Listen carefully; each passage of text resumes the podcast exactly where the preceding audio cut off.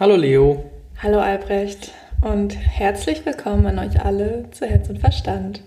Mal wieder seit, oh, ich glaube, die letzte Podcast-Folge haben wir. Ja, okay. Eigentlich sollte man ja meinen, dass man während der Quarantäne mehr Zeit hat. Zeit auf jeden Fall, aber weniger Lust. Das ist verrückt. Ich hatte eigentlich auch gedacht, dass wir eher in dieser Quarantänezeit so wöchentlich eine Folge aufnehmen und einfach die Zeit nutzen, um äh, den Podcast, äh, weiß nicht, öfter zu machen. Ja, aber wir haben halt auch weniger gute Gespräche. Stimmt, weil wir uns zu oft und zu viel sehen. Ja, und wir haben halt keine Dinge, die außerhalb von unserer Beziehung gerade passieren. Sehr wenig. Ja, sehr, sehr wenig. Und Ein bisschen Arbeit und. Spricht man halt irgendwie doch über dieselben Dinge. Ja, das stimmt. Und das hat auch oft keine Lust. Ja, weil es wenig äußere Einflüsse gibt. Also ne, es gibt natürlich von außen viele Einflüsse, aber ähm, irgendwie lebt man doch äh, in so einer kleinen Bubble, finde ich. Und, ja. ja. Wie geht's dir? Erzähl mal kurz. Gut. Also heute war ein guter Tag. Die Sonne scheint. Wir sind gerade Fahrradfahren gewesen und haben unsere Küche auf Vordermann gebracht also waren auch sehr aktiv irgendwie die letzten Tage und ich hatte jetzt eine Woche frei. Ich habe ähm, den Luxus oder die Qual, je nachdem, wie man drauf schaut, ähm, keinen systemrelevanten Beruf zu haben und somit aktuell ja, wenig bis gar nichts zu tun zu haben. Und das sind natürlich auch Umstände, an die man sich erstmal gewöhnen muss und die auch Angst machen, weil man natürlich viel Zeit hat, darüber nachzudenken, wie man jetzt die Angst fühlt und vor was man vor allem alles Angst hat. Also ist auch komisch. Ähm, und ja klar, an manchen Tagen bin ich total frustriert und heute ist es aber gut. Heute fällt es mir irgendwie leicht, das Gute anzunehmen, mich über das Wetter zu freuen und über deine Gesellschaft zu freuen. Ja. Und wie geht's dir? Mir geht es eigentlich auch ganz gut. Ich hatte in der krassen Umbruchphase, als es so von äh, wir gehen alle noch zur Arbeit und alles ist halbwegs okay, bis hin zu niemand geht mehr richtig zur Arbeit, beziehungsweise arbeitet von zu Hause, die können und ähm, hatte ich Urlaub und war, habe das nicht so richtig mitgekriegt, sondern habe mich so richtig raus, ausgeklingt und mh, mm, jetzt steige ich da ein, wo andere schon zwei Wochen sind und ich habe hingegen super viel zu tun und ähm, ja, könnte mir aber natürlich auch bessere Dinge jetzt bei dem Wetter vorstellen. Aber so ist es. Ich bin froh, dass ähm, mein Job nicht so betroffen ist, wie andere betroffen sind, wie dein Job zum Beispiel auch betroffen ist. Ähm, insofern halte ich mich einfach bedeckt und äh, bin froh über das, was ich habe und ähm, ansonsten geht es mir gut. Ich glaube, wir sind so ein bisschen angekommen in diesem Zustand, der jetzt einfach da ist, den man akzeptieren muss und dem man sich so ein bisschen fügen muss. Und ich hoffe, dass ihr auch irgendwie angekommen seid bei was auch immer, wie auch immer euer Alltag aussieht. Könnt ihr uns ja gerne mal erzählen. Schreibt uns doch mal, ähm, wie sich euer Alltag verändert hat, wie es euch geht. Ob ihr ähm, ja, darunter leidet oder ob ihr die Sache irgendwie mit Fassung nehmt und was ihr aus der Situation macht. Würde uns auf jeden Fall sehr interessieren, mal zu hören, ähm, wie es euch geht. Ja, und wir haben ein Thema, das in dieser Woche von mir kommt und ich wollte einmal ganz kurz ein bisschen die Herleitung zu dem Thema erzählen. Shoot. Wir werden über Männlichkeit sprechen und es hat einen zu 100% eigennützigen Charakter weil ich mir denke, wenn ich als Frau einen Mann kennenlerne oder gerade in der Datingphase bin, dann gibt es da draußen ja total viele Männer. Und du bist ja für mich ein Mann, den ich sehr, sehr gerne mag. ähm, Glück gehabt. Nein, aber ich schätze ja dich und deine Einstellung und von daher wollte ich dir eben ein paar Fragen zur Männlichkeit stellen, weil ich glaube, dass wenn wir zum Beispiel Hörer haben, die vielleicht gerade Singles sind oder sich umschauen und ähm, ja, für sich neu oder anders aktuell auch vielleicht definieren, den Mann, den sie in Anführungsstrichen suchen oder den Partner, den sie sich vorstellen, dann ist es doch auch ganz nett, mal aus der männlichen Sicht zu hören, wie eigentlich Männlichkeit definiert ist und vor allem, welche Punkte man da als Mann auch ganz dringend nochmal überdenken sollte und wie das dann auch auf die Frauen wirkt. Also, das ist ja, jetzt habe ich richtig hier den Druck und die Verantwortung. Klar, ich weiß ja, die dass richtigen du mit Druck Dinge zu sagen. Gott. Vielen Dank. Scherz. Ich freue mich jetzt schon darauf. Okay, also ähm, alles, was ich sage, ist ohne Gewehr und äh, hat keinen Anspruch ich dachte auf früher immer, ne, dass das ein wirkliches Gewehr ist. Ohne Scheiß. Bei, den, bei der Lottozahl. Ja, vor, der, vor den Tagesthemen. Ja. Ne? ja, ich weiß. Ich dachte auch mal, wo, welches, welches Gewehr. Gewehr. Ja, genau so. Ja. Ähm, mein Artikel ist aus der FAZ Quarterly. Das ist ein Magazin, das, ähm, wie der Name schon sagt, im Quartal erscheint. Ich mag es sehr, sehr gerne. Es ist mein Lieblingsmagazin. Und ähm, das hangelt sich eben auch immer so an einem Thema fest und hat dann in der Ausgabe unterschiedliche Artikel, Bildstrecken, ähm, Interviews zu dem Thema. Und hier geht es um Männlichkeit. Genau. Der Text kommt von Caroline Wiedemann und heißt, komm ins Offene, was wird aus dem Mann, wenn er die Macht abgibt? Im Facebook-Stream erscheint eine Calvin Klein-Werbung. Das Model auf dem Schwarz-Weiß-Foto reckt das Kinn über die schulterlangen, zerzausten blonden Haare. Seine Lippen sind geschwungen wie die von Brigitte Bardot. Der Blick ist von James Dean, die Jeansjacke öffnet sich über der flachen Brust. Muskeln zeichnen sanft den nackten Bauch. Ist das ein Junge? lautet der erste Kommentar unter dem Bild. Keine Antwort. In diesem Artikel wird es darum gehen, was das ist.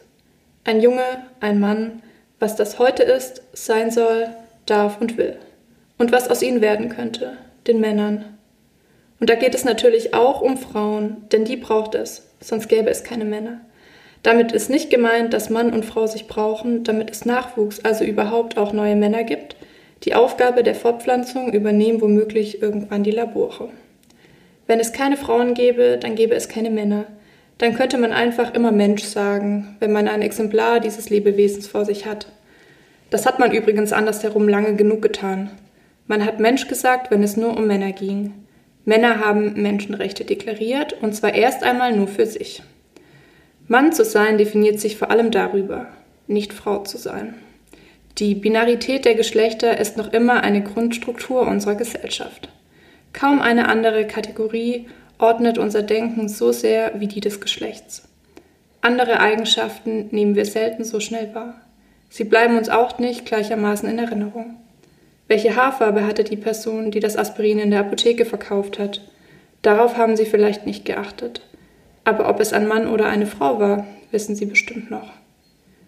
Läuft ein Mensch an Ihnen vorbei, so nehmen Sie ganz unbewusst sein Geschlecht wahr. Und falls Sie die Person nicht einordnen können, fällt Ihnen das auf, wird es Ihnen bewusst. Ist das ein Junge? Vielleicht fragen Sie sich das in den letzten Jahren häufiger. Vielleicht kommt es häufiger vor, dass sie unsicher sind, ob der Mensch auf dem Plakat oder auf dem Gehweg Mann oder Frau ist, ob sie selbst Mann oder Frau sind oder nichts davon und was das eigentlich bedeuten soll. In der Zeitschrift Monopol heißt es im Herbst 2019 auf dem Cover Update Mann, die Revolution des Männerbildes aus dem Geiste der Mode. In dem Artikel geht es um den Post-Macho-Mann, der in der Mode und der Kunst schon etabliert sei um einen fragilen, androgynen Jungen, der sich Zuschreibung von männlich und weiblich immer weiter entzieht. Und in dem sich ein Abbild des verschreckten, gebeulten Mannes des Jahres 2019 finden lässt, dem eine jahrhundertelange eingeübte Vormachtstellung unter dem zarten Arsch zerbröselt und der sich nun eine neue Identität, ein neues Bild erfindet. Aber ist das wirklich der Mann 2019? Verschreckt und gebeult? weil ihm eine jahrhundertelang eingeübte Vormachtstellung genommen wird? Stimmt das? Und will dieser Mann deshalb jetzt eigentlich gar keiner mehr sein? Wenn es in den letzten Jahren in Zeitungen und auf Podien um Männer gegangen ist, ging es immer wieder auch um deren vermeintliche Krise, um einen Machtverlust, der sie verunsichere, darum, dass männliche Tugenden immer weniger zählten und dass man diejenigen, die damit sozialisiert seien, nun benachteilige. Laut einer Befragung von mehr als 8000 Millennials weltweit fühlen sich heute mehr Männer zwischen 18 und 34 als Frauen im gleichen Alter im Arbeitsleben wegen ihres Geschlechts diskriminiert. Googelt man Männlichkeit, dann tauchen unter dem ersten Ergebnis Männergruppen auf, die sich Männlichkeit leben oder Männlichkeit stärken nennen. Die Männerworkshops organisieren etwa unter dem Motto Sei frei, sei geil, sei ein Mann. Sie meinen, der Feminismus, die Frauenbewegung seien übers Ziel hinausgeschossen. Verkünden, es brauche eine Männerbewegung, die männliche Tugenden wieder ins Rechte setze.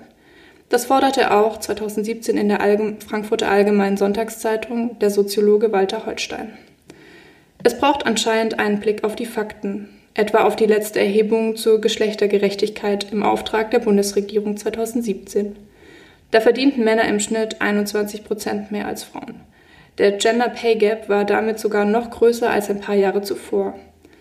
Und obwohl sich die Beschäftigungsquote von Frauen seit 1992 von 60 auf 80 Prozent vergrößert hat, verbrachten Männer 2017 kaum mehr Zeit mit fürsorglichen und haushälterischen Tätigkeiten als Anfang der 90er Jahre. Wie unsinnig die Behauptung ist, Frauen beherrschten nun die Welt, wie stabil dagegen patriarchale Muster sind, belegen weitere Untersuchungen. Nach Angaben des Bundesfamilienministeriums erlebt jede vierte Frau in Deutschland mindestens einmal in ihrem Leben sexuelle oder körperliche Gewalt durch einen Beziehungspartner. In allen sozialen Schichten. Und jede dritte Frau wird am Arbeitsplatz belästigt, wie eine Umfrage des Forschungsinstituts Salvi Anfang 2019 zeigte. Nach der MeToo-Bewegung Side MeToo. Die Alltäglichkeit sexueller Übergriffe auf Frauen öffentlich machte, hat sich vor allem eins geändert – so das bittere Ergebnis einer Studie der Universität Houston. Ein Viertel aller männlichen Chefs stellt lieber keine Frauen mehr ein.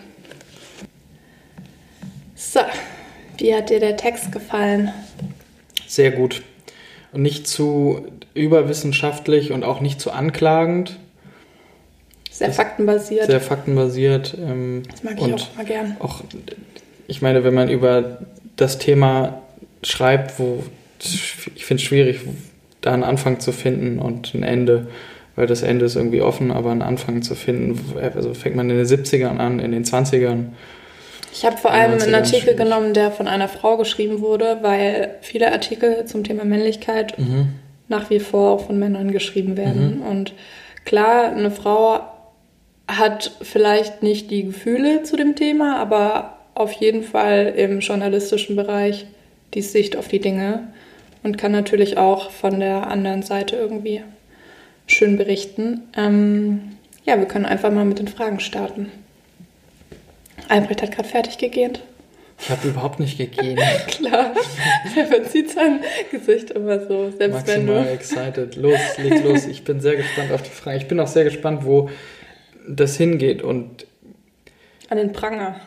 Genau, das ist, das ist auch meine Angst, dass es an den Pranger geht. Aber Nein, das, während du den nicht. Text, doch während du den Text vorgelesen hast, habe ich überlegt, ob es überhaupt Artikel oder überhaupt Gedanken gibt, die nicht in Richtung Pranger, ist vielleicht ein bisschen doll gesagt, aber in, da bleiben wir mal bei Pranger, in Richtung Pranger gehen, weil sich eigentlich, es hat sich viel verändert aber ich glaube, wenn man sich das Verhältnis zwischen der Zeit, in der sich jetzt die Dinge verändern, anschaut und auf der anderen Seite die Zeit, in denen diese Muster, Lebensweisen, Ansichten sich gefestigt haben, dann kann man nicht erwarten, dass sich in 70 Jahren die Welt ändert und ich glaube eben schon, umdreht. weil wenn sich die Welt mit Technik und Fortschritt innerhalb von Jahren so schnell verändert, dann muss da auch der Mensch hinterherkommen können. Ja, da bin ich mir eigentlich. sicher. Und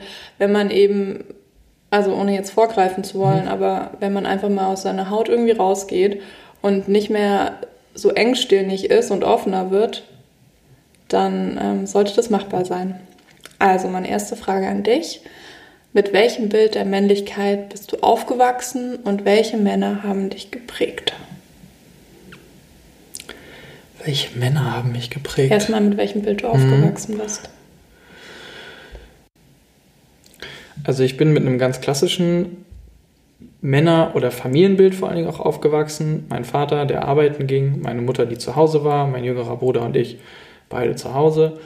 Und es war bei uns zu Hause, es hatte nicht diesen patriarchalischen diese patriarchalische Männlichkeit, die mein Vater vermittelt hat. Aber es war schon klar, mein Vater ist irgendwie so Chef im Haus. Und äh, mein Vater saß immer am Kopfende. Das verbindet irgendwie auch mich ganz doll mit äh, den Abendessen und auch der Stellung, die er hatte. Irgendwie der Vater, der am Kopfende sitzt und die Familie so aufgereiht rechts und links. Mein Vater war super streng mit uns, aber auch sehr liebevoll.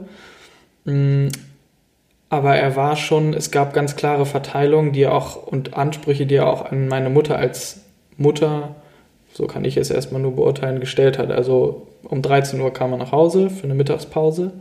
Dann gab es Essen, das Essen war fertig, Teller waren vorgewärmt, dann wurde gegessen, dann legte man sich irgendwie eine Stunde hin und dann fuhr er wieder in die Praxis. Und dann kam er abends um 19, 20 Uhr nach Hause. Dann gab es Abendessen und das war's.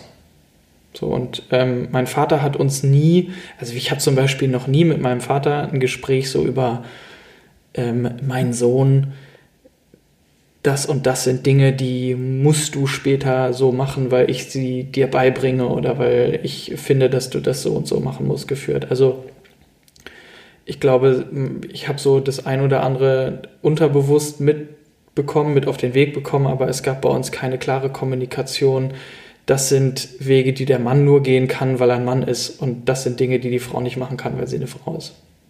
Aber es gab eben eine klare Rollenverteilung zwischen meinen Eltern. Okay. Und ähm, da gab es noch einen zweiten Teil. Achso, ähm, mein Vater hat mich zumindest die ersten 15 Jahre geprägt. Dann trennten sich meine Eltern. Und ich hatte aber nie, muss ich gestehen, so richtige Männerbilder oder Männer, die mich irgendwie bewegt, geprägt oder beeinflusst haben. Also mehr meine Mutter dann und schon immer irgendwie meine Mutter, witzigerweise, auch als ich, als meine Eltern noch zusammengelebt haben. Ich habe immer mehr Zeit mit meiner Mutter verbracht. Mm. Aber du musst auch gar nicht so weit zurückgucken. Okay, also eher so ins Hier und Jetzt. Du schauen. kannst auch ins Hier und Jetzt schauen. Also es gibt doch jetzt bestimmt auch ein Männerbild, das dich so ein bisschen prägt, oder? Hm. Ist ehrlich gesagt eine schwierige Frage, weil ich mich mit dem, äh, mit dem, also es gibt natürlich irgendwie so diesen Stereotyp Mann, dem man auch als Mann irgendwie hinterher eifert auf eine gewisse Art und Weise. Also der, ich schätze mal ähnlich wie es auch bei Frauen ist. Also ein sportlicher, durchtrainierter, ähm, gut aussehender Mann ist ein ähnliches ähm, Vorbild in Anführungsstrichen wie eine sportliche, gut aussehende Frau. Für eine Frau auch irgendwo ähm, ein Vorbild ist nicht immer sein also sollte. Also ist männlich für dich mit dem Körper verbunden? In allererster Linie ist Männlichkeit auch äh, definiert sich erstmal über Äußerlichkeiten und dann fängt man, glaube ich, mit einem mit, der, mit dem körperlichen, also mit dem Aussehen an. Also zum Beispiel Körpergröße ist was, was ähm, männlich irgendwo ist. Deshalb habe ich immer, äh, ich bin ja nicht riesengroß, also mit schon gerade so 1,80, ähm, habe ich immer mit mir gehadert, dass ich eigentlich irgendwie für einen Mann zu klein bin. So, damit fängt es halt an. Oder dann irgendwie nicht sportlich genug oder nicht muskulös genug. Und wenn du jetzt heute ganz ehrlich die Frage beantworten müsstest, was bedeutet Männlichkeit für dich? Wie wäre deine Antwort? Oh, das ist eine gute Frage. Männlichkeit bedeutet für mich heute, weniger männlich zu sein. Also dem. Es gibt kein richtig und kein falsch. Nee, nee, ich weiß, ich, ist auch keine Frage, sondern weniger männlich zu sein im Sinne von Mann, wie er Jahrhunderte war. Männlichkeit bedeutet für mich auch mh, mm, sehr kritikfähig sein zu müssen, weil es einfach zu viel noch ungesagt ist, weil sich noch zu wenig verändert hat. Männlichkeit bedeutet für mich auch,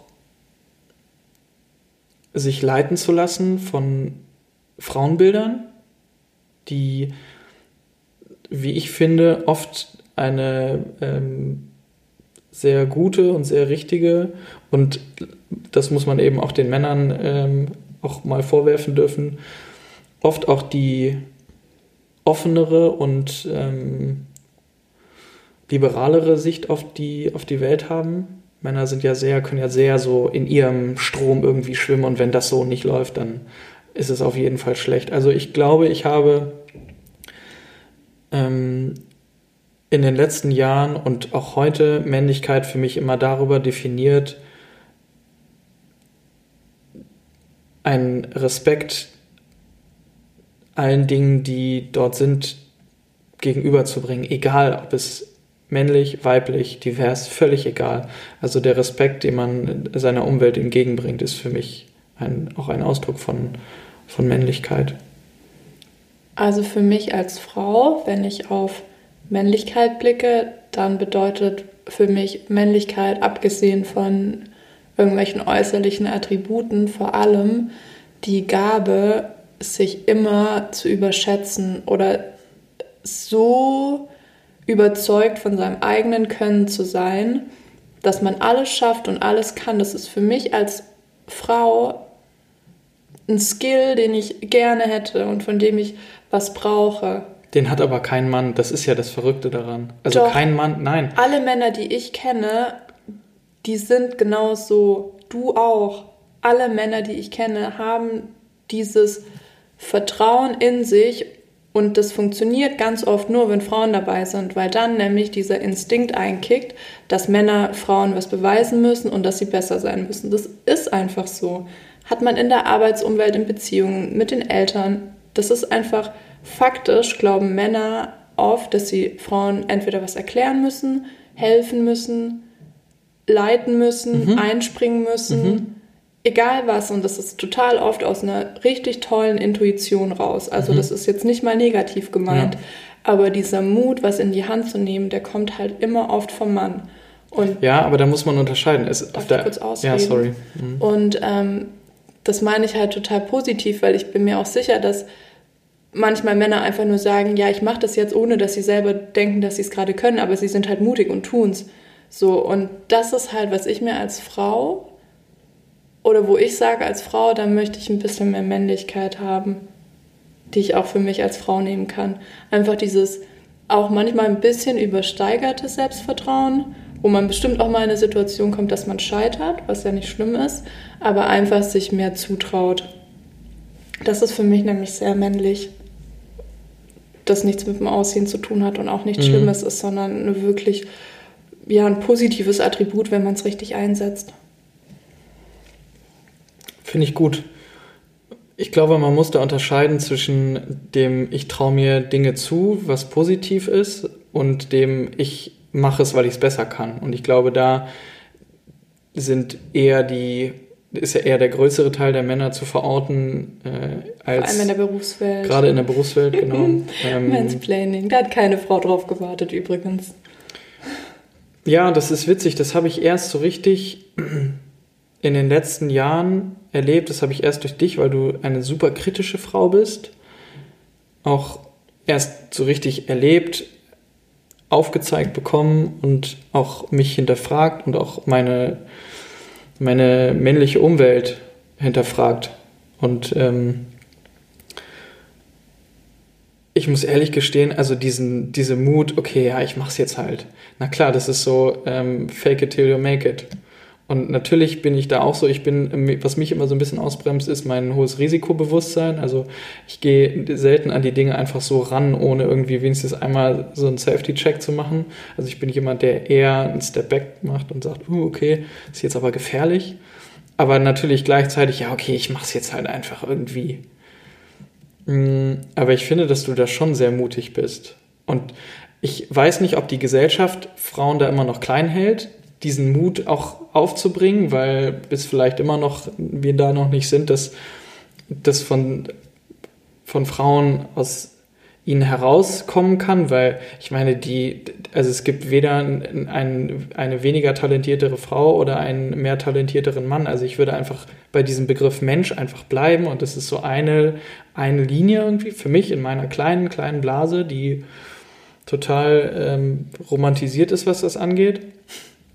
Ähm, und dann gibt es halt immer diese Peaks, aber eigentlich sind beide auf, auf einer Höhe. Aber klar, ich bin natürlich auch nicht irgendwie weltfremd und weiß natürlich, dass das nur ein, eine Wunschvorstellung von, von mir das ist. Das ist auch eine schöne Vorstellung im Zwischenmenschlichen, aber das ist ja quasi die engste Struktur, in der man am meisten verändern kann in persönlichen Beziehungen. Ja. So, und da ist es für mich natürlich eine Grundgegebenheit, dass man auf Augenhöhe ist. Aber in den übergeordneten Strukturen, also beruflich, politisch, da ist man natürlich noch lange nicht da, dass der Mensch als Mensch gesehen wird und unabhängig des Geschlechts. Ich würde jetzt aber gerne mit der nächsten mhm, Frage weitermachen. Ja. Es gibt aktuell einige Bewegungen, die versuchen, männliche Tugenden wieder ins Recht zu setzen. Fühlst du dich auch durch Feminismus bedroht oder genervt? Kannst es auch super ehrlich mhm. beantworten.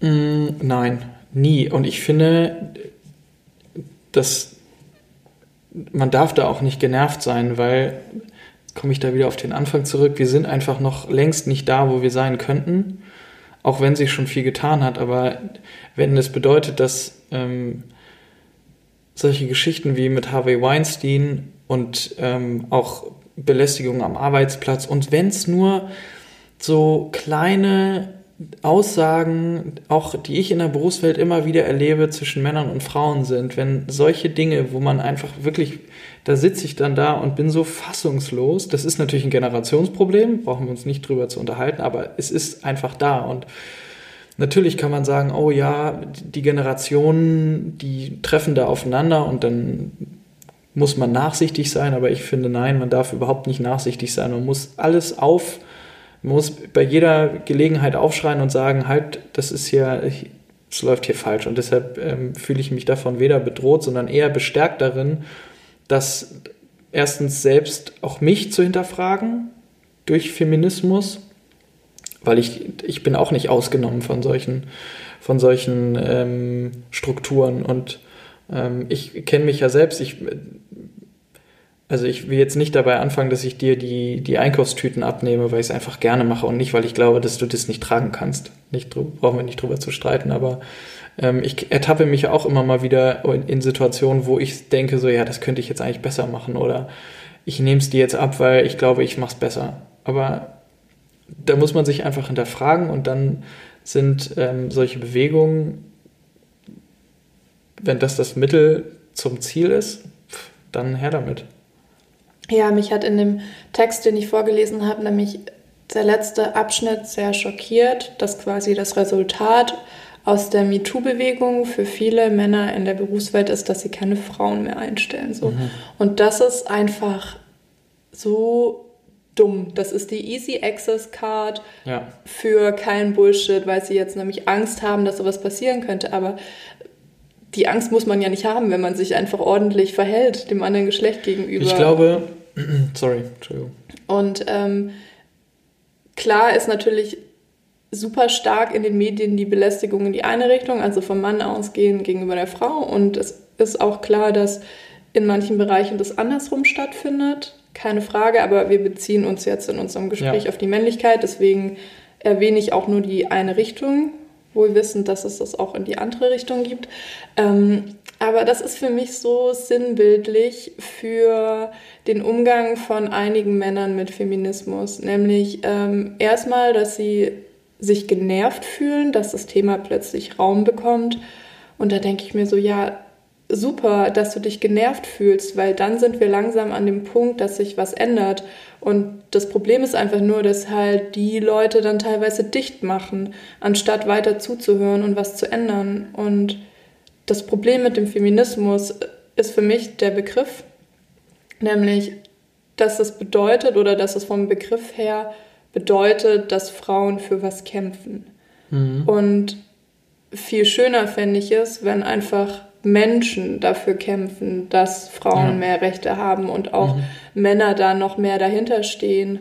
Oder, also es gibt ja auch nicht nur die Frau, die ähm, weibliche Rechte braucht, sondern es gibt den queeren Mann, in Anführungsstrichen. Der mhm. Mann ist, wie eine Frau aussieht, wie eine Frau behandelt wird. Ne? Mhm. Also tausend Variationen, mhm. die alle dasselbe möchten.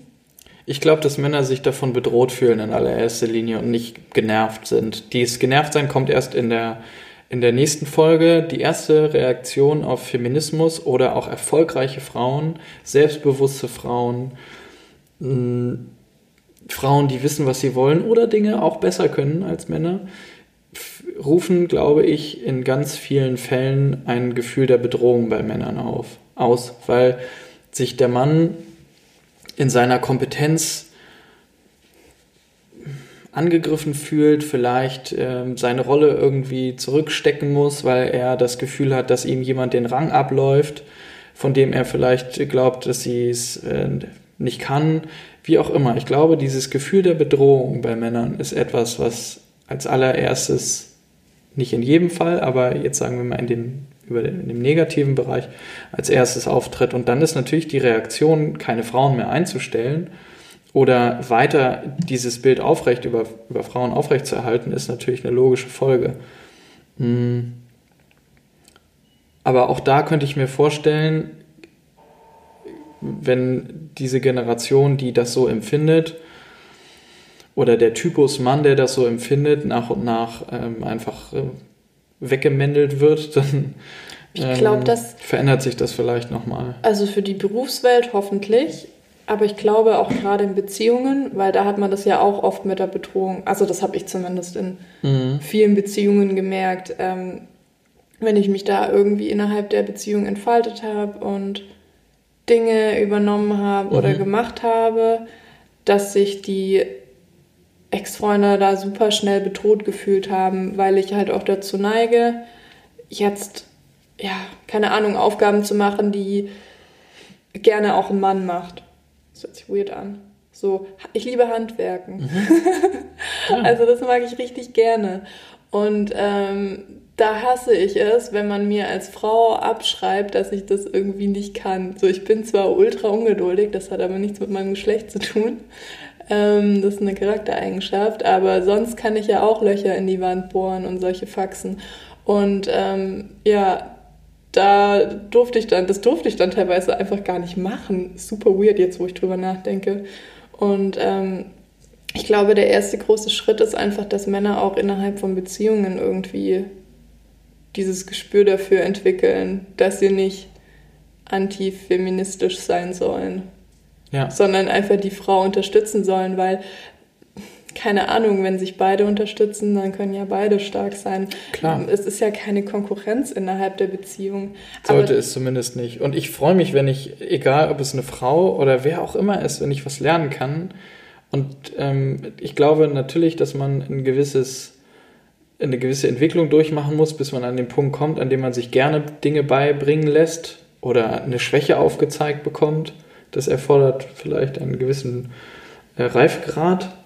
Ähm, aber das ist, ich finde das so toll, auch gerade in der Berufswelt. Ich arbeite mit vielen Kolleginnen zusammen, die ähm, Dinge viel besser können als ich. Und ich freue mich jedes Mal oder ich finde es immer toll, Mm, und das klingt jetzt so großzügig, aber das ist damit gar nicht gemeint, sondern es ist ehrlich meine Meinung. Ich freue mich darüber, einfach Dinge zu lernen, egal von wem. Und ähm, dann ist es an mir, mich zurückzunehmen, also so viel Bewusstsein für Dinge, die falsch laufen können zwischen Männern und Frauen, gerade in der Berufswelt oder eben auch in der Beziehung zwischen Mann und Frau, so viel Bewusstsein zu entwickeln, wie es nur geht, um möglichst wenigen Situationen zu begegnen, wo ich meinem Gegenüber, in dem Fall eine Kollegin oder eine Frau, wie auch immer, ein schlechtes Gefühl vermittel. Also wirklich, ich mache es nicht bewusst, aber es ist schon so, dass ich versuche, diesen ähm, Situationen bewusst im Vorhinein oder währenddessen im Unterbewusstsein dann ähm, entgegenzutreten und einfach vorsichtig zu sein und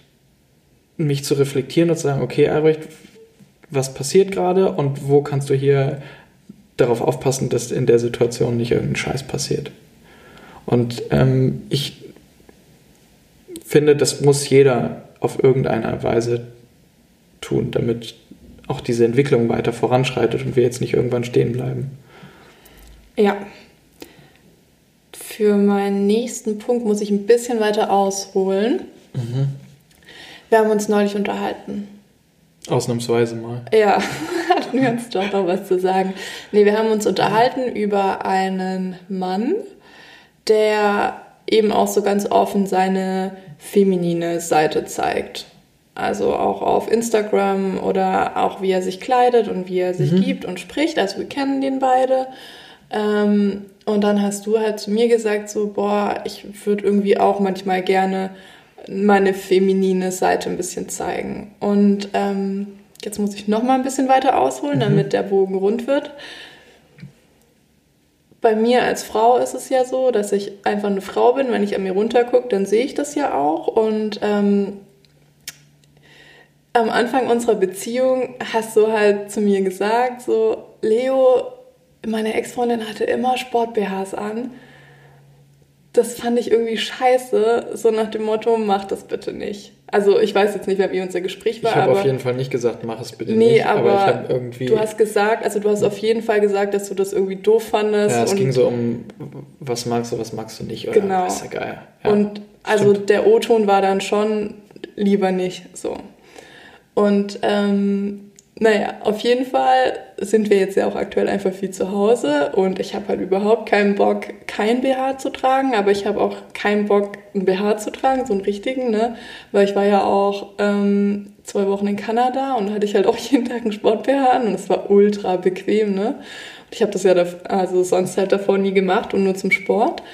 Und dann dachte ich mir schon so in Kanada, Alter, ist das geil, ne? Also fühlt sich halt voll gut an, man muss nicht andauernd irgendwie an sich rumziehen und passt schon alles. Dann bin ich hier wieder zurück angekommen und ne, sind wir hier so in Quarantäne.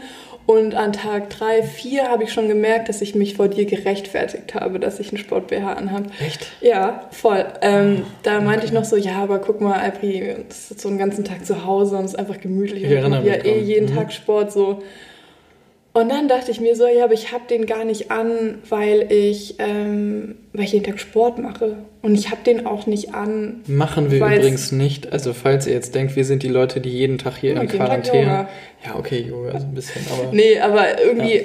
ne, ich bin halt den ganzen Tag zu Hause. Ich bewege ja. mich hier schon in irgendeiner Form mal. So kein Druck für irgendjemanden, aber ich brauche das halt, sonst gehe ich an die Decke und ähm, kratze Augen aus. Ähm, auf jeden Fall zurück zum Punkt, ähm, habe ich mich dafür gerechtfertigt, dass ich diesen Sportbär jeden Tag anhabe. Und da dachte ich mir so, oh, das ist eigentlich der falsche Move, weil mein Freund sollte mir nicht das Gefühl geben, dass ich mich dafür rechtfertigen muss, wie ich mich anziehe. Ich kann mich einfach anziehen, wie ich möchte. Natürlich nicht. Das soll jetzt ja auch nicht anprangernd sein. Nee, gar nicht. Das ist nicht böse. Und, Nämlich auch nicht. Ähm, dann habe ich mir darüber Gedanken gemacht, warum ich eigentlich jeden Tag diesen Sport-BH trage. Mhm. ich bin es, gespannt aufs Ergebnis. hey, du bist so fies, ne? Und das ist nämlich der Punkt. Albrecht nimmt mich gar nicht Doch, ernst. Doch, ich nehme dich wirklich ernst. Ich bin ja, jetzt ja, wirklich gespannt aufs Ergebnis. Nein, wirklich. Los geht's. Ich poste nachher ein Bild in der Story, wie ihr mich gerade anguckt. Dann könnt ihr euch selber denken, ob ihr es ernst meint. Naja, ich fühle mich einfach manchmal ähm, männlich. Männlicher. Mhm. Ähm, buschikos, androgyn, mhm. wie man es auch immer nennen möchte. Also ich definiere halt meine Weiblichkeit nicht unbedingt über meine sekundären Geschlechtsorgane mhm. und so auch von meinem Klamottenstil her mhm. sehe ich manchmal schon aus wie ein Junge. Mhm. Ähm, und jetzt auch mit den kürzeren Haaren. Ich mhm. mag das einfach ultra gerne und ich finde das super spannend, die Grenzen kennenzulernen. So, wo fängt das eine Geschlecht an, wo hört es auf und wo bewege ich mich eigentlich dazwischen? Und das ist eigentlich der Grund, warum ich den Sport behalten habe, weil ich einfach keinen Bock auf meine Brüste habe zurzeit. Mhm. Und ähm, also jetzt nicht irgendwie komisch gemeint, ne? Aber ich brauche die einfach gerade nicht für meine Weiblichkeit. Ich weiß, dass ich auch so total weiblich bin und mich irgendwie gut in meinem Körper fühle. Und jetzt komme ich zu meiner Frage mit dem Bogen, den ich sehr weit gespannt habe. Welches Stigma der Männlichkeit kannst du nicht ablegen und würdest es aber vielleicht gerne? Um vielleicht auch eine femininere Seite zu zeigen. Also ich weiß nicht. Die Frage ist völlig offen. Und ich hoffe, du weißt, was ich meine. Mhm. Ich glaube, das Stigma, dass Männer, wenn sie, und genauso wie Frauen, das, die Idealvorstellung präsentieren, ob das in der Werbung ist oder Also das von der Social Werbung Media oder- geprägte genau. aus den Mhm. 90ern. Mhm, Genau. Okay. Ähm, dann sind es, wenn wir jetzt bei dir bleiben und deinem Sport-BH, sind es bei Frauen irgendwie Rundung und Brüste und Po. Mhm. Und bei Männern sind es natürlich genauso auch äh, Rundung, aber halt irgendwie Musko, muskuläre Rundung. Und ich glaube, wenn ich könnte, Wie ich mir das gerade vorstelle, wie das Michelin-Männchen. ja, ja. wenn ich könnte, würde ich, glaube ich, auf dieses, ähm, auf diesen Mann, der, äh, wenn Frauen sich darüber unterhalten würden, hey, was, wie findest du, muss ein Typ aussehen? Oh ja, er muss irgendwie mich zwar zum Lachen bringen, aber er sollte auf jeden Fall irgendwie ähm, auch äh, durchtrainiert sein. Ich glaube, auf dieses, der Mann muss durchtrainiert sein. Wo bist du, dass Keine du solche Ahnung. Gespräche hörst? Sex and the City oder so. ähm, ich glaube, ich könnte gut auf den Anspruch an einen Mann ähm, verzichten, dass er auf irgendeine Weise durchtrainiert, muskulös, Weil um einen gewissen, also Darf ich kurz eine Zwischenfrage stellen? Ja. Dann kannst du, Mhm. glaube ich, genau das darauf antworten. Ist es der Druck, den du quasi für dich persönlich auch am meisten spürst? am meisten, ja. Okay. ja. Aber den mache ich mir ja selbst, also da könnte ich ja irgendwie auch sagen, so kein Bock mehr drauf. Aber weil ich auch so ein Ich fieser Narzisst bin. Ja, ich Ohr. weiß, ich bin aber auch so ein Narzisst und ich kann mich von diesem, von diesem Druck, den ich mir selbst auferlege, kann ich mich eben auch nicht so richtig lösen. Ich mag ja auch gerne, aber es erfordert immer wieder viel, ähm, wie sagt man, Bizepsstabilung. Ja, Das könntest du alles in deinen Geist ja. stecken, die, die Zeit, Zeit, aber genau. du steckst sie in deinen Körper. Ja. Ähm, ja, ich glaube, da könnte ich am ehesten drauf verzichten. Aber die, weißt du, so eine starke Schulter, die hat halt auch immer aber die wieder. bin ja auch ich für dich. ja, selbstverständlich. Aber die ist, da hänge ich, da hängt man auch irgendwie in so einem Stereotyp drin. Ähm, aber also ich muss dazu sagen, ich habe es aber auch nie probiert, mich aus diesem Stigma zu lösen oder mal einfach zu sagen, okay, mh, aber ich bin vom Typ her, also als ich dir das gesagt habe, ich kann mich sehr gut daran erinnern, äh, haben wir uns im Nachhinein dann auch, also das Gespräch ging dann weiter darüber, dass der ähm, die Person, über die wir da gesprochen haben, einfach vom Typus, vom, vom Körpertypus. Nein, ich bin bei dem Typen. Also, Ähm, vom Typus her eher ähm, feminin, auch einen femininen Körper ach hat. so, ja, ja, ach so, das Gespräch. So. Mhm. Und ähm, Also nicht Ich- muskulär einfach. genau, und ich bin halt nicht Muskulös. schlaksig. Ja, genau. Ich bin halt nicht schlaksig. Ähm, so. Aber du könntest schlaksig sein. Ja, Aber du bist zu klein, um schlaksig zu sein. genau. Ja, ich weiß es nicht. Ähm, ich glaube, das sind, das sind auch immer nur so Kleinigkeiten. Ähm, ich, ich glaube, meine feminine Seite lebe ich einfach darüber aus, dass ich ähm, gerne Schmuck trage, dass ich extrem oder gerne, nicht weil ich es muss, sondern gerne, weil ich mich mit dem Thema viel und gerne beschäftige, einfach auf meine Kleidung achte und mir das Spaß macht, Bekleidung ähm, an sich mir Spaß macht, Mode mir Spaß macht und ähm, das ist aber nicht per se ein feminines Thema, aber pff, Es wurde halt es wurde Frauen halt irgendwann zugeordnet. Genau, Und jetzt ist halt an der Zeit, dass man sich das wieder nimmt. ja. Mhm. Sowohl die Männer ja.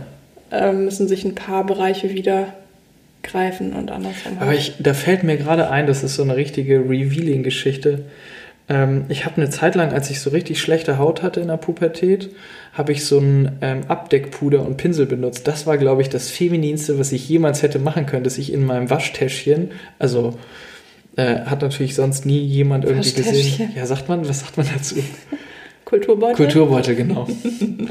Für mich ist es das Waschtäschchen, äh, dass ich halt so einen Pinsel und so ein Puder dabei hatte.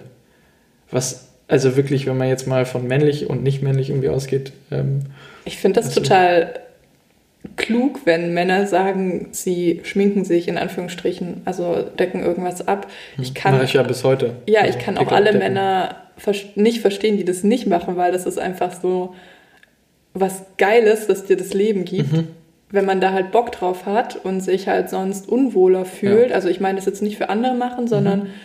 Ich mache ja auch, also ich schmink mich ja auch nicht für andere, sondern Mhm. für mich, so dass ich in den Spiegel gucke und mir denke, ach ja, so gehe ich gerne raus, so fühle ich Ja. mich wohl. Geht Geh mir genauso, wenn ich meinen raus, Pickel so. abdecke. Whatever.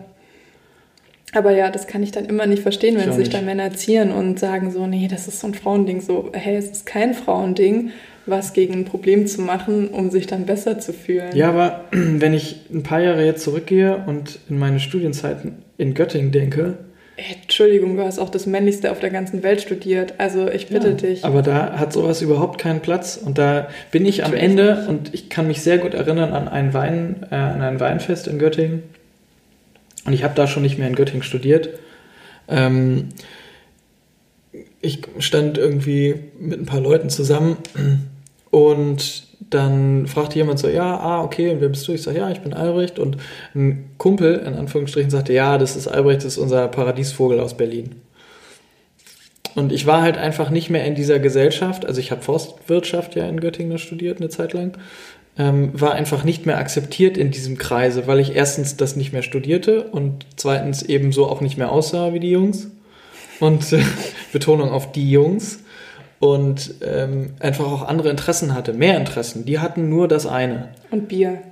Genau, ich trank auch kein Bier mehr aus gesundheitlichen Gründen. Also ich war, ich habe irgendwie dann Wasser oder mal irgendwie einen Schluck Wein, aber ich trank auch kein Bier mehr. Also man war einfach raus aus dieser, aus diesem Kreis. Ich habe auch nie Fußball gespielt in meinem Leben, so mal ein bisschen, aber ich habe auch dieses typische klassische, so dieses Männerbild irgendwie äh, B-Jugend und dann irgendwie mit den Jungs auf dem Bolzer und so, das habe ich nie gemacht. Ich habe Klavier geübt in der Zeit, vier Stunden lang, jeden Tag, während mein Bruder auf dem Bolzplatz war und natürlich irgendwie super gut auf dem Spiel, auf, auf dem Fußballplatz aussah. Spielplatz. Ja. Ich war das irgendwie nie so richtig. Das und ist ja auch gar nicht schlimm. Mm. Aber also es ist nicht mehr so, dass mich das in irgendeiner Weise noch, dass mich das äh, berührt oder dass ich davon irgendwie, sondern ich bin eher zufrieden mit dem. Du hast ja trotzdem eine Frau gefunden. Genau, gerade so noch eine abgekriegt. Ja. Kinderrestposten. Ja. Ähm, aber das ist, ein, ist, ein, äh, ist eine gute Frage. Richtig gute Frage. Mm, ich würde jetzt langsam mal den Roundup zur letzten wirklichen Frage machen und dann kannst du alles von deinem Herz sprechen, was dir noch zum Thema einfällt. Okay. Ist die Lösung für Männlichkeit und Weiblichkeit vielleicht einfach Mensch zu sein? Das ist definitiv irgendwo eine Lösung. Das ist nicht, glaube ich, die Lösung, die diese vielen verschiedenen Schichten dieser Problematik zwischen Mann und Frau löst, weil mh, mm, dafür passiert noch zu wenig und dafür ähm, sind auch zu viele Kulturen auch nicht bereit für das Menschsein. Ich meine, das haben wir zum Glück, das können wir jetzt auch gar nicht hier ansch anschneiden, wenn man sich über die Männerrolle in unterschiedlichen Kulturen, dann äh, müssen wir uns irgendwie erstmal ein bisschen was anlesen und äh, irgendwie einen Experten einladen und ich habe auch davon auch keine Ahnung. Aber ich und will da auch gar nicht irgendwas sagen, was am Ende vielleicht gar nicht richtig ist. Hm das, wenn man aber nochmal auf die Frage zurückkommt, dann ist natürlich zu sagen, okay, es sind beides Menschen, völlig geschlechterunabhängig und davon muss man erstmal ausgehen. Und man kann davon ausgehen, dass beide alles gleich gut können auf. Oder gleich schlecht, was ja auch kein Problem ist. Schlecht. Ja, ja, ich wollte es jetzt positiv belassen, aber mh, mm, das ist zumindest ein Ansatz. Aber ich glaube, mh, mm, dadurch, dass Frauen so viel noch nicht recht bekommen, würde ich eher sagen, wir sind noch nicht mal bei dem Menschsein angekommen, sondern wir sind immer noch da, dass man sagen muss, Mann und Frau und Frau weniger als Mann. Ja. Und da ist einfach noch richtig viel offen auf der Rechnung, was erstmal bezahlt werden muss. Und dann kann man über das Menschsein reden. Das hast du sehr schön gesagt. Danke für deine ehrlichen Antworten. Danke dir für deine Fragen. Ich würde dich jetzt aber auch gerne noch was fragen. Wie empfindest du denn mich als Mann in der Beziehung und auch mich als Mann mm, in der Beziehung zu dir und auch vielleicht, vielleicht anderen Frauen? Also, wie nimmst du mich in der Beziehung als Mann wahr? Bin ich für dich männlich? Und wie würdest du sagen, bin ich als Mann anderen Frauen gegenüber? Also ich beantworte erstmal die zweite mhm. Frage. Ähm, du bist als Mann allen Frauen gegenüber, mit denen ich dich erlebe, ein Mensch und ähm, bist fair und respektvoll, unabhängig von deren Geschlecht. Also du behandelst eine Frau nicht anders, weil sie eine Frau ist. Du behandelst eine Frau nur vielleicht mit einer anderen Form des Respekts, weil sie eine Frau ist. So, und das finde ich völlig in Ordnung. Ähm, und auch in der Beziehung zu mir ist deine Männlichkeit kein Störfaktor. Also du benutzt deine Männlichkeit nicht, um ähm, mich schlecht oder negativ dastehen zu lassen, sondern du bist einfach ein Mann und ich bin einfach eine Frau, aber wir führen eine menschliche Beziehung mhm. miteinander. Und ähm, ich habe mir halt dich als Freund ausgesucht, weil ich auf Männer stehe, ne? aber wenn ich mit einer Frau zusammen sein wollte, dann hätte ich in ungefähr dieselben Ansprüche an die Beziehung, die ich mit ihr führen würde. Also mhm. das sind ja meine Ansprüche an eine Beziehung, die ich habe und nicht an einen Mann oder an eine Frau. Und von daher wirst du denen sehr gerecht, so wie ich das für mich definiert habe. Also der respektvolle Umgang miteinander ist ja immer gegeben. Mhm. Und ähm, ja, also was ich natürlich merke, ist gerade das Thema mit dem Stigma und auch mit so dem Körperkult, der ja bei dir nochmal so ausgeprägter ist als bei mir. Und das ist tatsächlich auch was, was ich mir für dich wünschen würde. Also, dass du das irgendwie eher ablegen kannst und ja, einfach weißt, dass du ja als Mensch für mich und andere zählst und nicht jetzt als Mann. So mhm. klar, ich sehe ja auch gerne, also ich finde Muskeln auch schön und das ist genauso okay, das zu sagen, wie wenn Männer sagen, ich finde Frauen in Kleidern schön, das ist völlig okay. Das darf nur keine Erwartung sein, sondern mhm. das ist einfach ein persönlicher Geschmack, Geschmack aber ja. keine Erwartungshaltung. Ja. Und dann ist es auch nicht ähm, böse. So. Ja, meine Antwort ist, dass ich dich super finde. Auch nach drei Wochen Quarantäne. Ja, wir machen das wirklich Mega sehr gut. Mega gut, finde ich ja. auch. Ah, das war richtig gut. Das war ein schönes Gespräch, ja. oder? Auch mal wieder eine Podcast-Folge aufzunehmen. Ja, ich das bin froh, du bist nämlich dann beim nächsten Mal ja, ich weiß. mit einem Thema. Ja. Ja, vielleicht könnt ihr mir helfen. Ähm, wenn ihr. Faulfels. Wenn ihr Ideen und Wünsche und Anregungen habt, was euch äh, in den letzten Quarantänewochen so durch den Kopf gegangen ist und ähm, von dem ihr meint, dass es ähm, ein Thema ist, was wir unbedingt miteinander besprechen müssen oder was wir noch nicht besprochen haben, aber längst mal tun sollten, dann schreibt uns das doch bitte mal auf herzenverstand.podcast auf Instagram. Ja. Und ähm, ansonsten. Habt eine schöne kommende Woche. Bleibt schön zu Hause. Haltet euch an die Regeln. Ich weiß, es kommt Ostern und wir sitzen hier beide wirklich mit einem gebrochenen Herzen, weil wir nicht unsere Familie sehen können. Aber ja, es gilt einfach Verantwortung zu übernehmen. Ja. Auch für die Gesundheit anderer. Und deswegen werden wir in Ostern auch nicht nach Hause fahren. Sehr was schade. Sehr schade ist, ja. ja. Naja, also tut's uns gleich, bleibt zu Hause. Passt auf euch auf, bleibt gesund. Ja. Und ähm, ja, Schaut mal bei uns auf Instagram vorbei. Ich weiß, der Content hat sich sehr vom Podcast wegentwickelt, aber die Wohnung ist einfach so schön. Deswegen zeigen wir aktuell von der Wohnung sehr, sehr viel auf Instagram. Ja, man kann auch nicht dauernd irgendwie Podcast-Content machen. Nee, wenn wir jetzt schon mal wieder eine Folge ja machen. Folgen. Ja, genau. ähm, ja, also. Macht's gut, ihr Zuckerhasen. Tschüssi. Tschüss.